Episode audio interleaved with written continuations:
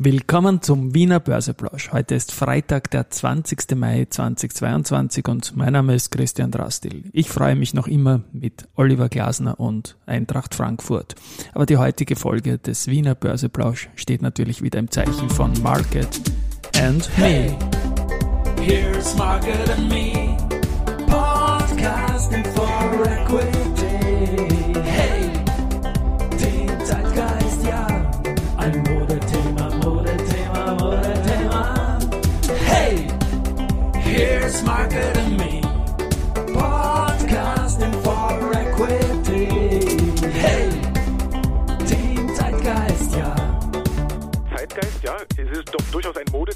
Modethema. Ja, die Börse als Modethema und die Mai-Folgen des Wiener Börseplausch sind präsentiert von Wiener Berger und Balfinger.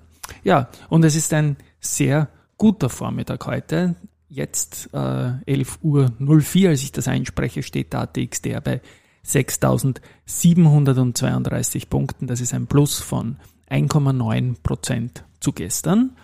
Und es sind, wenn man auf die Gewinnerliste im ATX schaut, im ATXDR, dann findet man hier vor allem die kleineren Werte trotzdem, die SBO, die heute mit 5,7 Prozent wieder im Plus liegt. Und da möchte ich dazu sagen, dass das einen Kurs bewirkt von, von aktuell 65 und damit ist SBO der erste Titel, der mehr als verdoppelt hat heuer in diesem auch so schwierigen Jahr 2022. Also Gratulation diesbezüglich. Und der zweite große Gewinner ist die AT&S, ebenfalls 5,6 Prozent im Plus. Und da raschelt es heute sehr stark in Richtung All-Time High. Also ich tue dann auch immer mit dem Investor Relations Verantwortlichen, mit dem Philipp Gebhardt mailen. Und zuletzt war es ja ganz knapp, diese Woche schon, äh, ist sich dann nicht ausgegangen, aber es war so, dass am 22. März Intraday, Intraday 53,90 äh, erreicht wurden. Damals wurde dann ein Schlusskurs von 53,20 fixiert. Der höchste Schlusskurs war dann der 23. März mit 53,40 und nach den heutigen mehr als 5% pro Plus steht die Aktie der AT&S aktuell in 55er Regionen. Also ein neues Intraday-Hoch haben wir auf jeden Fall. Und Schlusskurs bin ich sehr optimistisch, dass sich das heute ausgehen wird. Weiters ausgegangen ist sich gestern auch noch, äh, dass der ATXDR ins Plus gedreht hat. Und damit ist es so, dass wir jetzt heute am 98. Tag Handelstag des Jahres und da haben wir dann am, am Dienstag den, den 100. Ähm, doch noch auf 50-50 drehen können, weil jetzt momentan steht ähm, 47 Gewinntage zu 50 Verlusttage. Und auch in absoluten Summen ist es mit dem heutigen Plus nur noch ein Minus von unter Anführungszeichen 14,5 Prozent im Index. Und das ist äh, genau gleich schwach oder performant, wenn man so will, wie der Dow Jones Index. Also man hat da im internationalen Vergleich auch wieder ein bisschen aufgeholt. Die beste Nachricht des Tages fürs Unternehmen und auch der beste Performer ist außerhalb des X, das ist im ATX Prime die Marinomed. Und ich habe schon öfters gesagt, für die freue ich mich sehr weil die konnten jetzt eine Lizenzvereinbarung abschließen mit Procter Gamble. Ist ja ein Big Name einfach und zwar geht es da um die Caragillose Produkte für kein kleineres Land als die Vereinigten Staaten von Amerika. Und erst vor kurzem hat man was ähnliches in Südkorea abgeschlossen. Da geht jetzt was weiter. Meiner Meinung nach, wenn da Skaleneffekte eintreten, ist die Aktie höchst interessant slash Risikohinweis. Ich habe diese Woche auch ein bisschen herumgeeiert, wie ich das gerne tue, dass ich persönlich vermute, dass sowohl die Valneva als auch die Marinomed einfach kein politisches Backup, keine, kein Lobbying haben in Richtung Zulassungen, in Richtung EU, in Richtung Partnerschaften.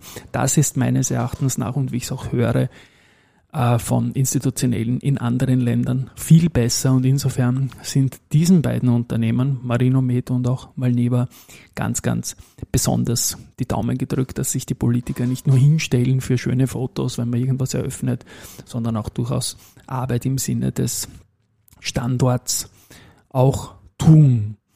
Weniger gut ist die Nachricht äh, bei European Lithium. Da ist jetzt gestern Nachmittag noch kommen, dass die FMA eine, eine Geldstrafe von 122.850 Euro verhängt hat für ein Vergehen aus dem Jahr 2020 vom 5. März. Also das ist jetzt sicherlich eine Sache, wo European Lithium, ich habe mir es nicht angeschaut, ich weiß gar nicht eigentlich genau, worum es geht, aber die werden schon einen Foul begangen haben.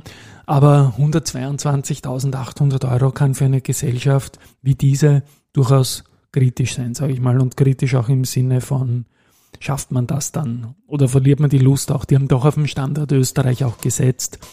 Es ist jetzt lange Zeit nichts weitergegangen, aber so eine Strafe in dieser Dimension kann so ein Unternehmen auch, ja, ich sage das Wort jetzt nicht, aber man kann sich denken, was ich meine. Ähm, noch etwas möchte ich sagen, habe ich jetzt mal entschieden für unsere Wanderpokale und zwar für drei Stück gleich. Es ist jetzt nämlich so, dass im CEO-Ranking ja der beim Gerald Grohmann von der SBO steht und jetzt ist der erste Challenger nicht mehr der Gerald Grommann selbst, obwohl nach dem heutigen Tag vielleicht wieder schon, sondern der Thomas Birtel von der Strabag. Und der hat den Pokal auch schon bei sich gestehen, stehen gehabt. Und jetzt sage ich mal, dass alle, die diesen Wanderpokal schon mal besessen haben und ihn dann ein zweites Mal holen, egal ob sie gerade der aktuelle Holder sind oder ihn gerade wer anderer hat, denen gehört der Wanderpokal für immer, weil ich glaube, der, der Modus ist so schwierig eingestellt, dass das fast unmöglich ist, das zweimal zu schaffen und wer es schafft, der hat es einfach verdient. Die gleiche Rule, zweimal gewinnen, mache ich auch für den am längsten über dem MA200 zur Erinnerung, der, den erwähne ich kaum, weil er sich auch nicht verändern wird in den nächsten Jahren. 1260 Handelstage am Stück ist der Verbund über die über dem Moving Average 200 gewesen und wenn er das selbst überbietet, soll er dort bleiben. Wenn es jemand anderer schafft, und wie gesagt, das wird noch Jahre dauern und dann sich selbst überbietet oder dann der Verbund wieder, dann gilt das Gleiche. Ebenfalls noch nie gewechselt hat die beste Gewinntagessarie. Ich glaube, die UBM hat damals 14 Tage, 13 oder 14 Tage am Stück hintereinander geschafft. Das ist ATX Prime Record. Und wer das überbietet, dem gehört einmal. Und jeder, der schon mal den Pokal hatte, egal ob aktueller oder historischer Holder, kann nach dem zweiten Sieg diesen Pokal für immer holen. Ausnahme bei den ähm, Wanderpokalen, die wir haben, ist einfach die beste Aktie in der 25 Jahreswertung, weil das geht öfters hin und her und das soll auch so sein. Da soll man nicht mit dem zweiten Gewinn, weil es keine aktuelle Serie ist, sondern manchmal tageweise hin und her geht, wie wir vor einem Quartal gesehen haben bei Verbund und beim, bei Lenzing. Da soll das nicht so streng sein.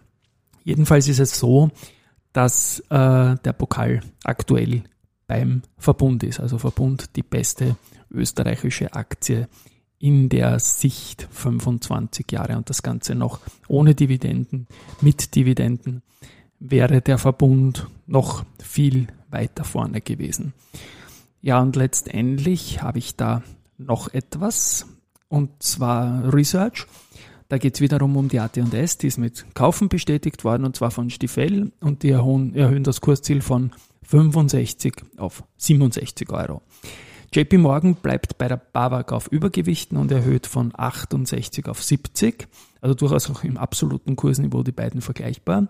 Und JP Morgan hat sich auch noch die erste Gruppe angeschaut und dort wird ebenfalls bestätigt und zwar das Overweight Rating und das Kursziel geht von 43 auf 45 Euro nach oben. Ja, und wie angekündigt, gestern war der Thomas Reiner, Head of Member Sales and Business Development bei der Wiener Börse zu mir bei Gast, äh, bei mir zu Gast, zu mir bei Gast. Und wir haben über Best Bid and Offer gesprochen, über große Marktteilnehmer wie XTX, Tower Research, Hudson River. Es ist eine Sonderfolge, die wir dann am Sonntag senden werden. BWO, Fachwissen, 26 Minuten. Ich habe Barbecue diesmal nicht dazu gesagt, aber schon langsam bei dem schönen Wetter Lust drauf. Habt ein schönes Wochenende. Tschüss und Baba.